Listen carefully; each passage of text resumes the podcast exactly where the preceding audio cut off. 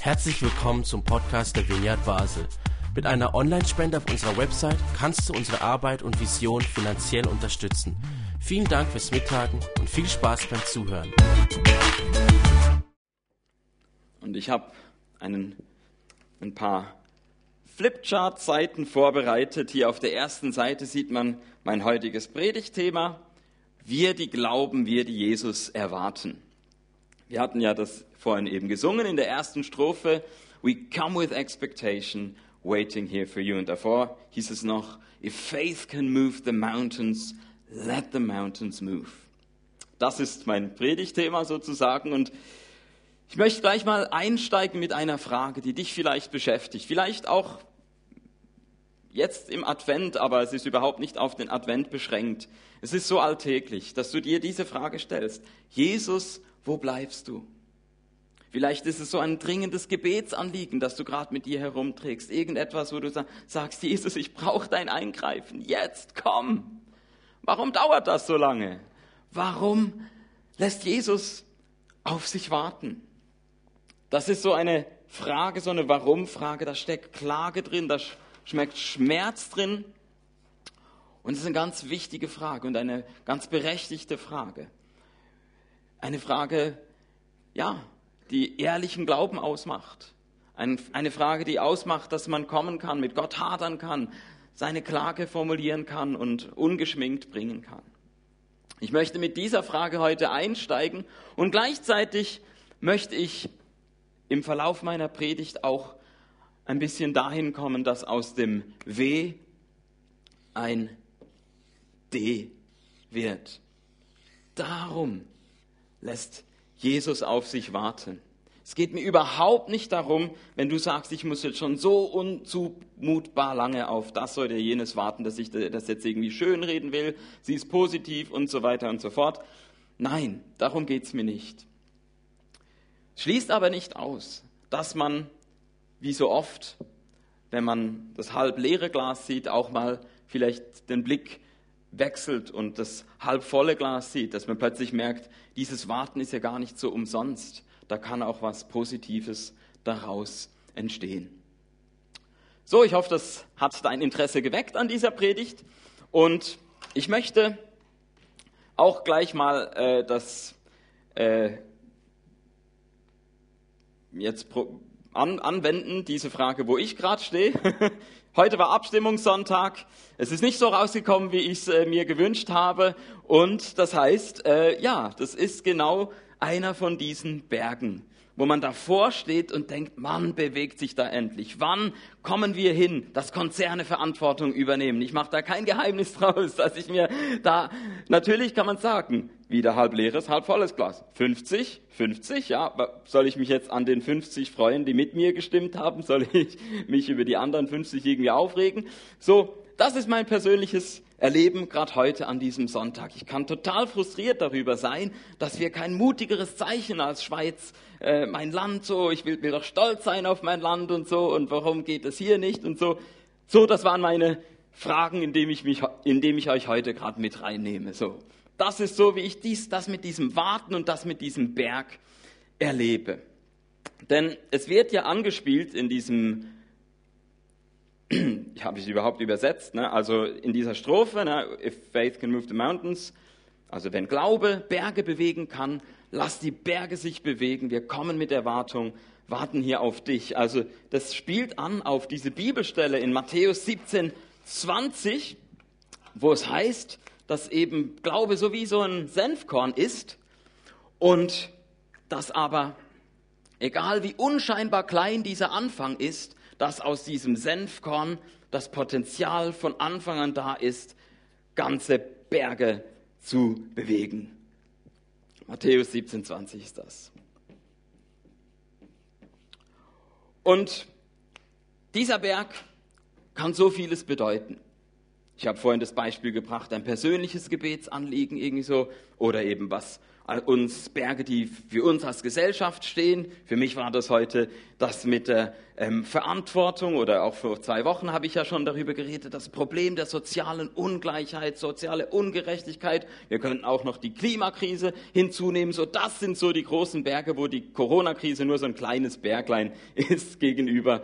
Und da muss ich, da muss ich was bewegen. Da, da, da, da wünsche ich mir so und sage, Jesus, wo bleibst du? Warum äh, sind wir noch nicht so weit? So und ich merke, dann bin ich ungeduldig so im äh, Bezug auf gesellschaftliche Entwicklungen oder in Bezug auch auf mein persönliches Glaubensleben, dass ich das noch nicht erreicht habe und irgendwie so. Und vielleicht geht's euch ja ähnlich.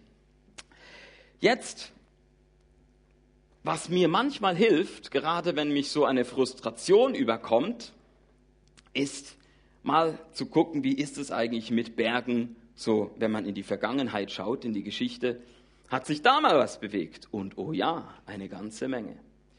Ich habe dann überlegt, wieder vor zwei Wochen bin ich ja mit der Berliner Mauer gekommen, da könnte man das aufzeigen, so, wo war da das Senfkorn, mit dem das alles begonnen hat? Denke da zum Beispiel an diese Friedensgebete, die montags immer stattgefunden haben. Das, aber ich bringe dieses Beispiel nicht, weil meine Frau ist Deutsche und hat Geschichte studiert, sie kann das besser erklären. Ähm, ich habe überlegt, soll ich irgendwie äh, das Apartheid-Regime in Südafrika als Beispiel nehmen für etwas, was ins Wanken geraten ist und auch wo leider Kirche in beiden Rollen war, als Stütze dieses Regimes, aber dann eben auch sehr ähm, relevant äh, dass dieses Regime überwunden werden konnte. Und dann habe ich aber gedacht, nein, ich habe noch ein drittes Beispiel.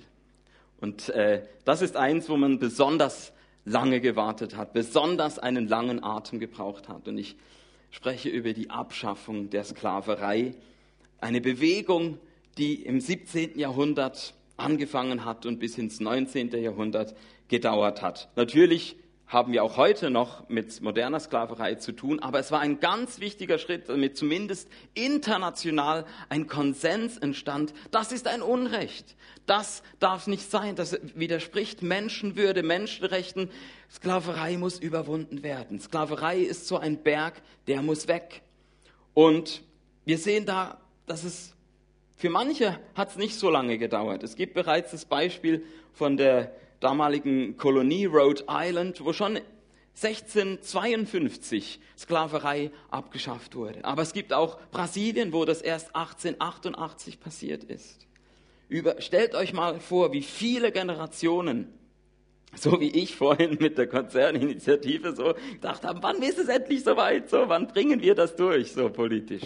Und ähm, das finde ich äh, total inspirierend, dieses Beispiel, weil es mir eben einerseits zeigt, wie lange sowas dauern kann, wie, wie, wie lange der Weg ist, sage ich mal, vom Senfkorn bis zum Bewegen des Berges. Und ich finde es vor allem ermutigend, weil es auch zeigt, dass ganz einfache Männer und Frauen und eben vor allem auch Männer und Frauen des Glaubens Menschen, die zusammen mit Jesus die Welt buchstäblich aus den Angeln gehoben haben. Das ermutigt mich total. Und im Fall von der Abschaffung der Sklaverei war, da eine ganze Bandbreite an, an kirchlichen Gruppen dahinter. Also jetzt vorhin habe ich Rhode Island erwähnt, da war es ein Baptist. Dann in anderen Zusammenhängen waren es Pietisten, in anderen waren es Evangelikale. Stellt euch vor, evangelikal bedeutete mal progressiv zu sein. So kann sich's ändern.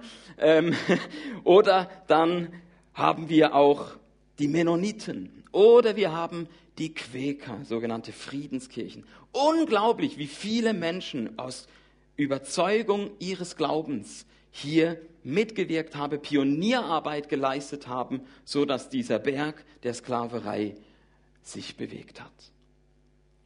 Und ich möchte diese letzte Gruppe, die ich erwähnt habe, noch ein bisschen genauer unter die Lupe nehmen, die Quäker. Die sind ja nicht so bekannt und wir haben hier jetzt wieder das, was Michel vorhin gesagt hat, erster und zweiter Blick. Auf den ersten Blick, wenn man etwas über die Quäker kennt, dann ist es vor allem ihr Engagement. Engagement für eine bessere Welt, für eine gerechtere Welt, für eine friedlichere Welt. Wenn immer, wo immer man guckt, da war eine Speisung von Armen, ach, da waren die Quäker involviert. Und am Anfang von Greenpeace, auch da waren Quäker involviert. Und dann gibt es noch einen ganz äh, besonders berühmten Quäker, der den Namen eines US-Bundesstaates äh, ähm, gegeben hat. Von, äh, war auch jetzt in den Medien. Äh, Pennsylvania geht zurück auf William Penn, ein Quäker, der ein Pionier war beim Aufbauen einer Gesellschaft, in der Religionsfreiheit herrscht. Das war der, äh, die ganz wichtige Erfahrung für die Quäker. Es startete im 17. Jahrhundert mit George Fox und das war einer, der hat sich ein bisschen mit der Kirche damals angelegt, weil er gesagt hat, diese Kirche, die hat sich vor allem an Äußerlichkeiten orientiert. Ämter, irgendwelche Rituale. George Fox ging sogar so weit, dass er eigentlich gesagt hat, nicht mal das Abendmahl äh, quasi äh, ist eine Garantie, dass hier irgendwie was an geistlichem Leben drin ist. Das kann ein totes Ritual sein. So können sich das auch sparen.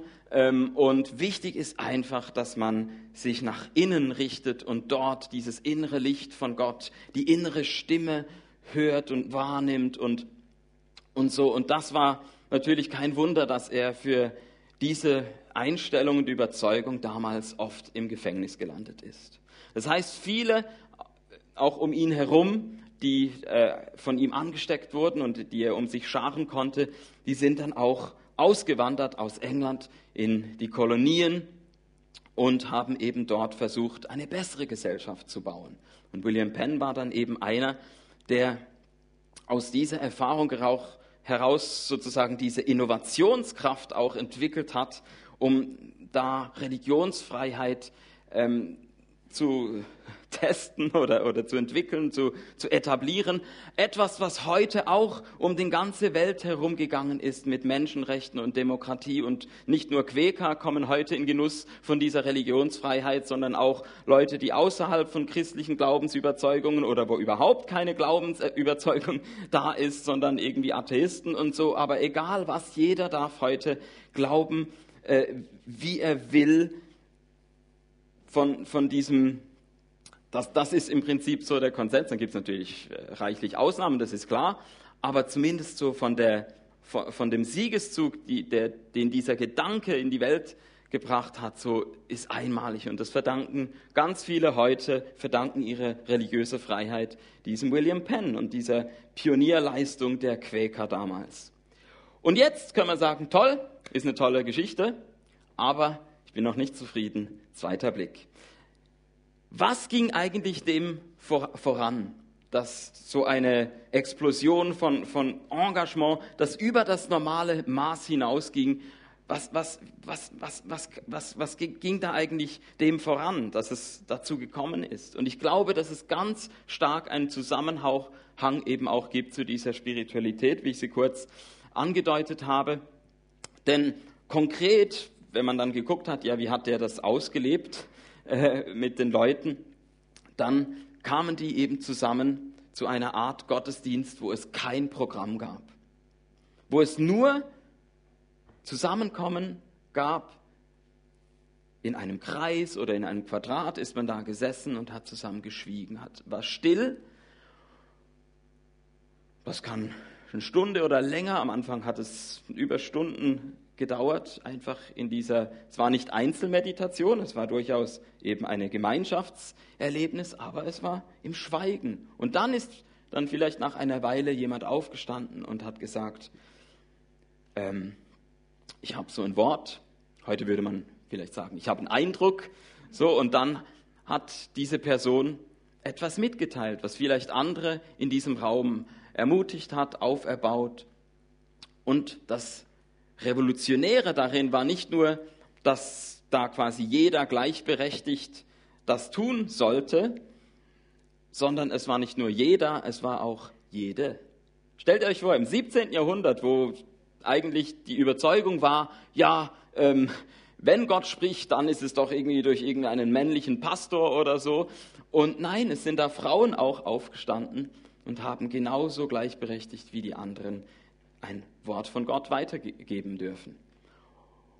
Und ich glaube, es wird sichtbar, dass hier ein Zusammenhang besteht zu dem, was nachher als, nach, als Engagement nach außen gewirkt hat. Und wenn man dieser Spiritualität oder so äh, eine Bezeichnung geben könnte, ich glaube etwas, was auch, ich weiß nicht, ob es ein Ausdruck von George Fox selber ist, aber es wurde auch expectant waiting genannt. Also auf Deutsch klingt das saublöd, erwarten, äh, das Warten. ähm, aber expectant waiting, also wie in unserem Lied, We Come with Expectation, Waiting Here for You, könnte ein Quäker-Song sein, so. Ähm, da, aus diesem Warten heraus, aus diesem, wo man denkt, da passiert ja gar nichts, hat das eine solche Dynamik hinter sich hergezogen. Und das Spannende ist, dass wir als Vineyard indirekt dieses Erbe auch haben. Denn wir springen jetzt ein paar Jahrhunderte weiter, jetzt sind wir im 20. Jahrhundert und da haben wir John Wimber, der zusammen mit seiner Frau Carol am Anfang seiner Glaubensreise auch Teil einer Quäkergemeinde war. Also das Spannende ist, dass sie einerseits vieles aus dieser Spiritualität selber auch erlebt haben und andererseits haben sie aber auch diese Quäkergemeinde verlassen müssen. Warum?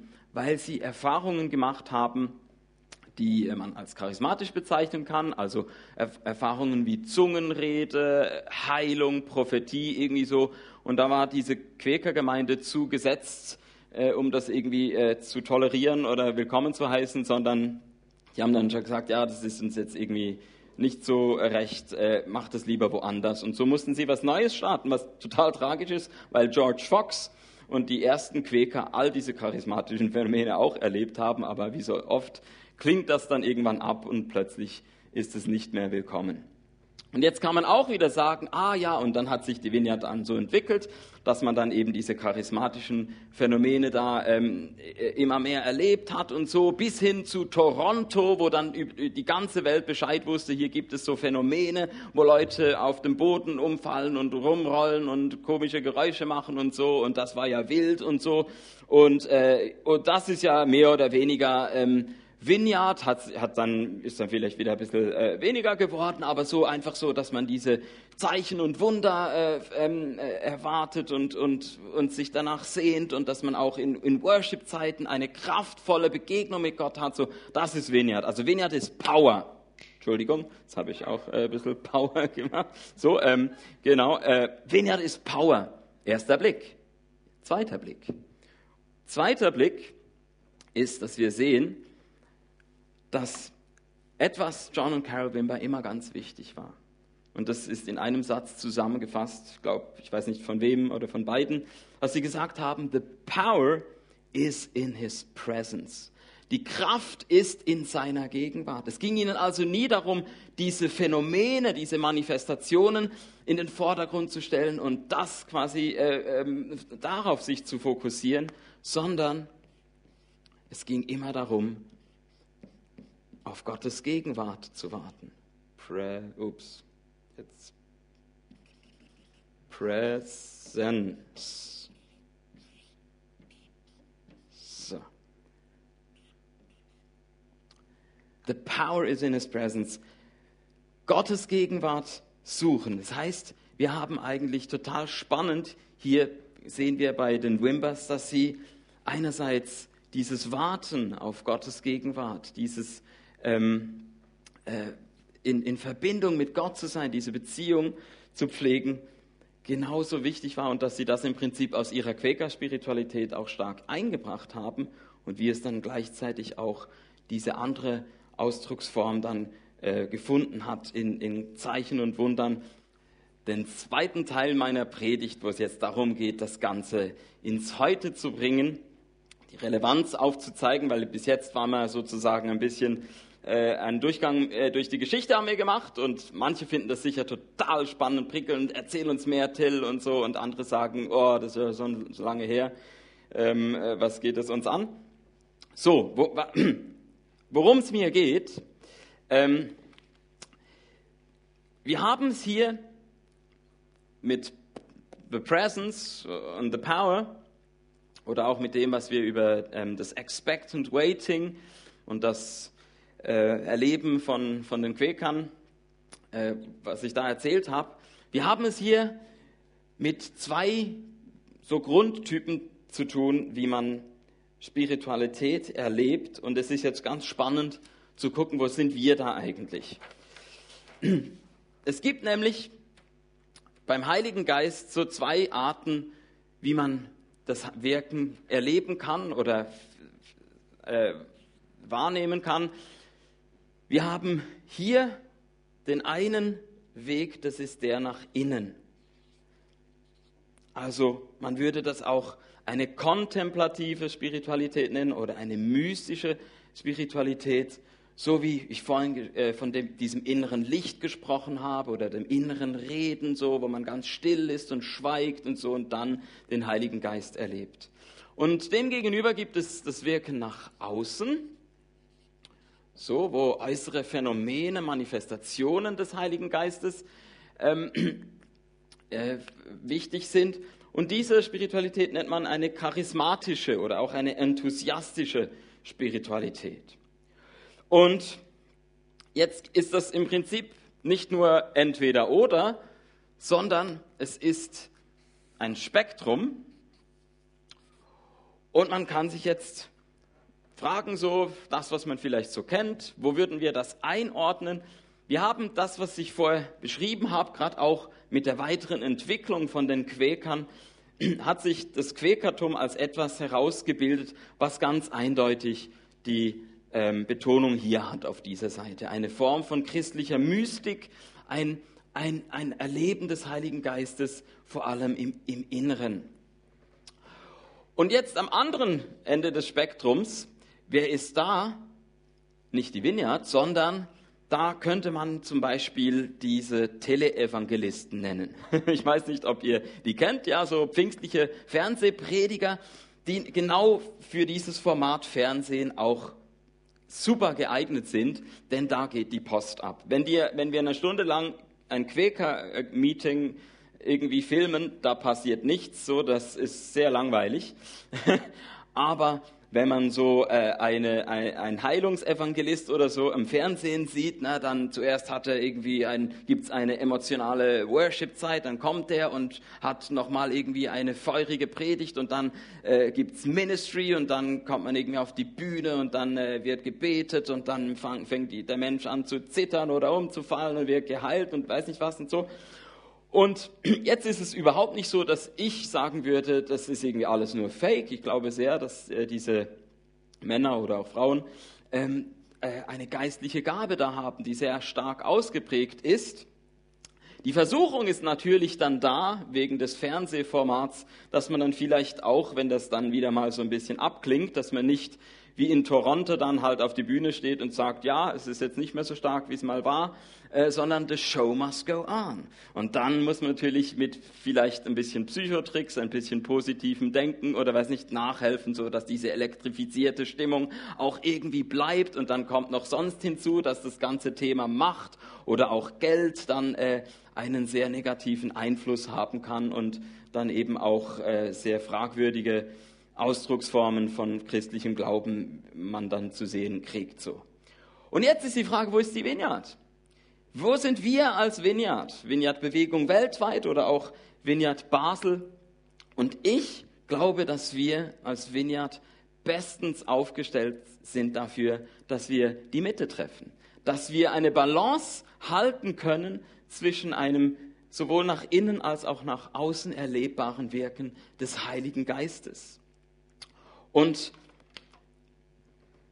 ich möchte das jetzt noch zurückbinden, nochmal, um nochmal mit der Bibel zu kommen, dass ich glaube, dass das eigentlich genau das ist, wie es auch gedacht ist, dass wir das nicht gegeneinander ausspielen. Es ist natürlich klar, man hat immer seine Schlagseite und ich bin auch darum froh in der Vineyard, weil ich denke, dass die Gefahr sehr gering ist, dass wir einseitig auf diese Seite kippen. Es kann uns wahrscheinlich eher so passieren, dass es äh, so wie bei den Quäkern ist, dass da am Schluss kennt man uns für unser soziales Engagement äh, das ist nicht der Weltuntergang, dann werden äh, Gottes Krafterfahrungen halt dann äh, vielleicht mit einer neuen Gruppe woanders gestartet, wie das dann eben bei John und Carol Wimber war gegenüber der gesetzten Quäkergemeinde so. Aber ich wünsche mir natürlich, dass wir beides behalten dürfen, dass wir in beiden Richtungen den Heiligen Geist unter uns erleben. Und wenn wir das jetzt zurückverfolgen in die Bibel, ich habe das schon einmal gebracht, dann sehen wir ganz spannend am Ende vom Lukasevangelium und am Anfang von der Apostelgeschichte, wie Jesus in diesem kurzen Zeitabschnitt zwischen seiner Auferstehung und seiner Himmelfahrt zu den Jüngern gesagt hat, ihr werdet mich überall bezeugen. Und es ist ja auch so ein bisschen dieses Überall, was wir als Vignette Basel in unserem Statement drin haben, wo wir gesagt haben, hey, wir wollen, dass Liebe überall sichtbar wird. Natürlich möchten wir, dass was nach außen sichtbar wird, dass nach außen erlebbar wird. Wir wollen, dass Menschen Heilung erfahren. Wir möchten, dass Menschen äh, in ihrer Armut, dass ihnen geholfen wird und so weiter. Wir möchten, dass da was äh, klar nach außen passiert. Und Jesus sagt aber im gleichen Atemzug, wo er seinen Jüngern und Aposteln sagt, ihr werdet mich überall bezeugen, sagt er, aber wartet, bleibt hier in Jerusalem, bis ihr die Kraft des Himmels empfangt, die Kraft aus der Höhe. Also verbinde die Punkte. War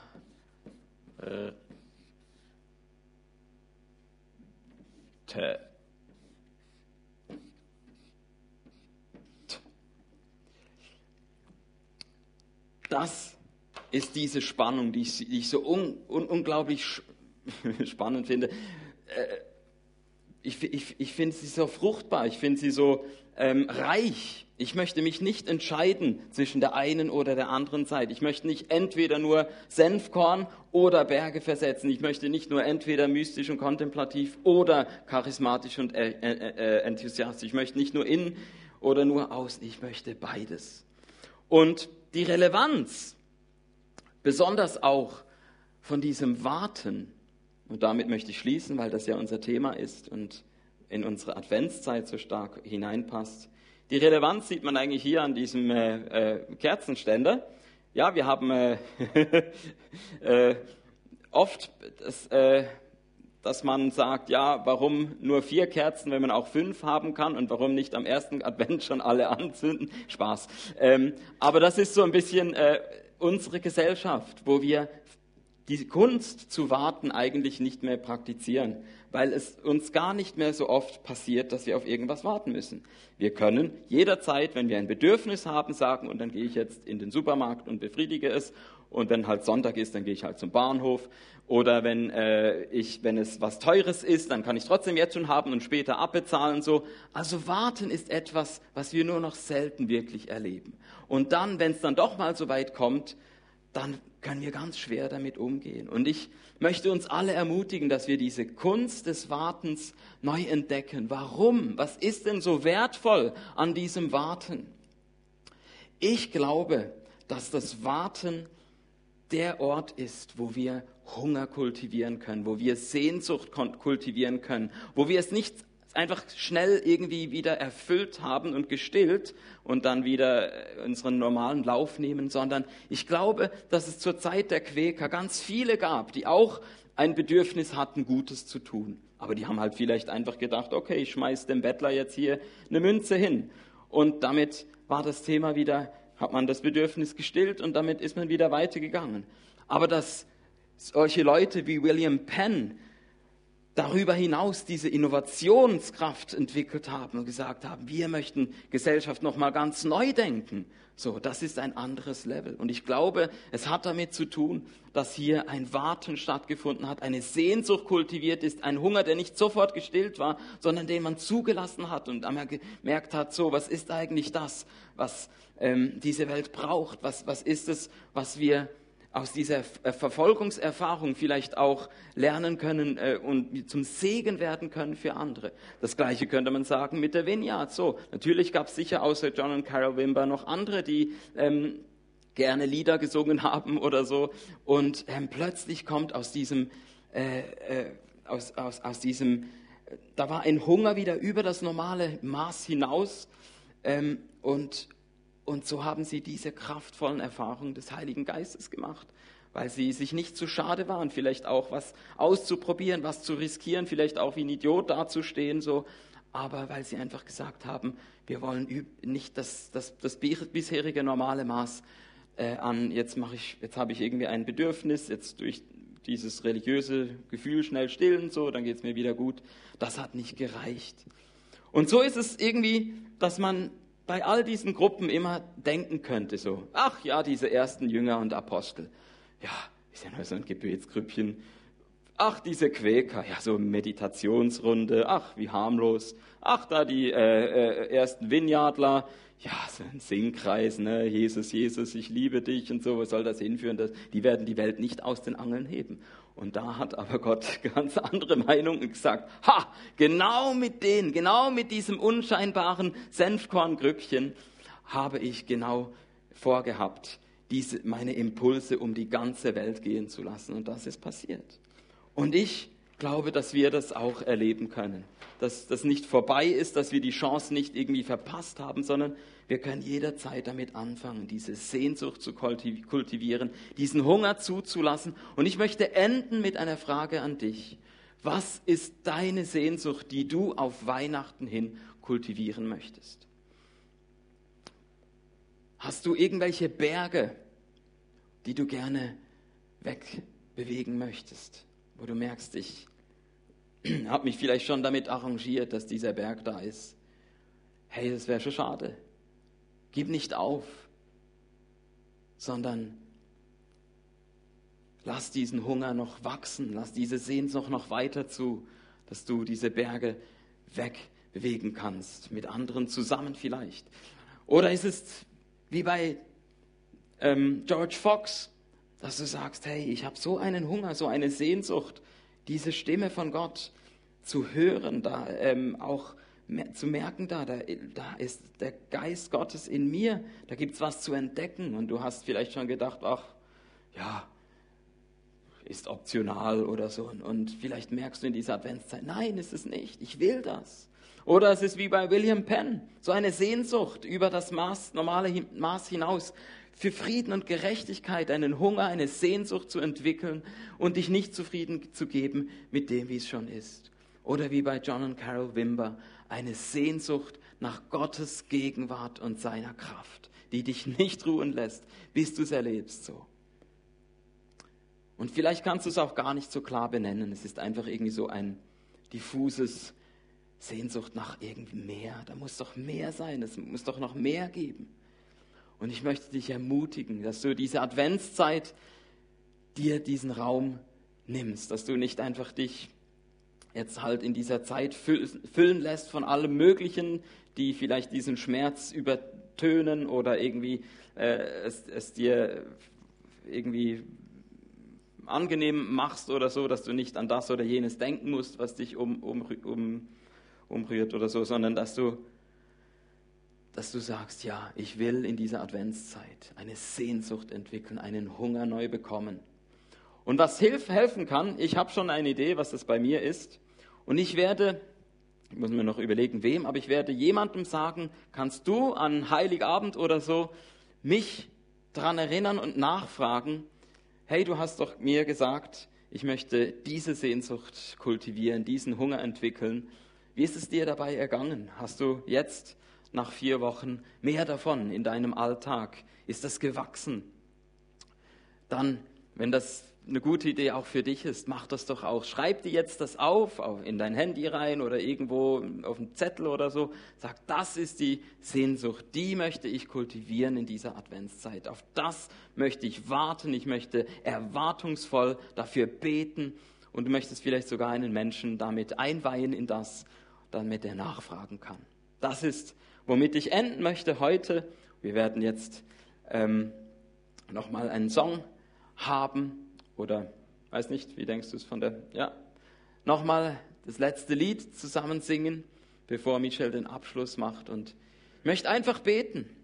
Jesus, lass jetzt deine göttlichen Gedanken wirken, dass sie kommen und dass du Sehnsucht neu wächst, dass du Hunger neu wächst, dass der Gang durch die Bibel und die Kirchengeschichte nicht ähm, uns einfach nur unterhalten hat, sondern dass sie in uns genau das bewirkt haben, dass wir sagen, ja, das will ich auch. 2020, ich will auch ein Teil von so einer Senfkorngruppe sein, die erleben darf, vielleicht zu Lebzeiten, vielleicht ist es auch etwas, was erst Nachkommen dann ernten dürfen, aber ich möchte jetzt anfangen, zu dieses Senfkorn zu sehen, diese Sehnsucht zu entwickeln, diesen Hunger zu kultivieren. Komm, Jesus, und schenke uns da einfach deine göttliche Portion an, an, an Leidenschaft und Begeisterung dafür. Komm, Heiliger Geist, und bewirke in uns diese Sehnsucht.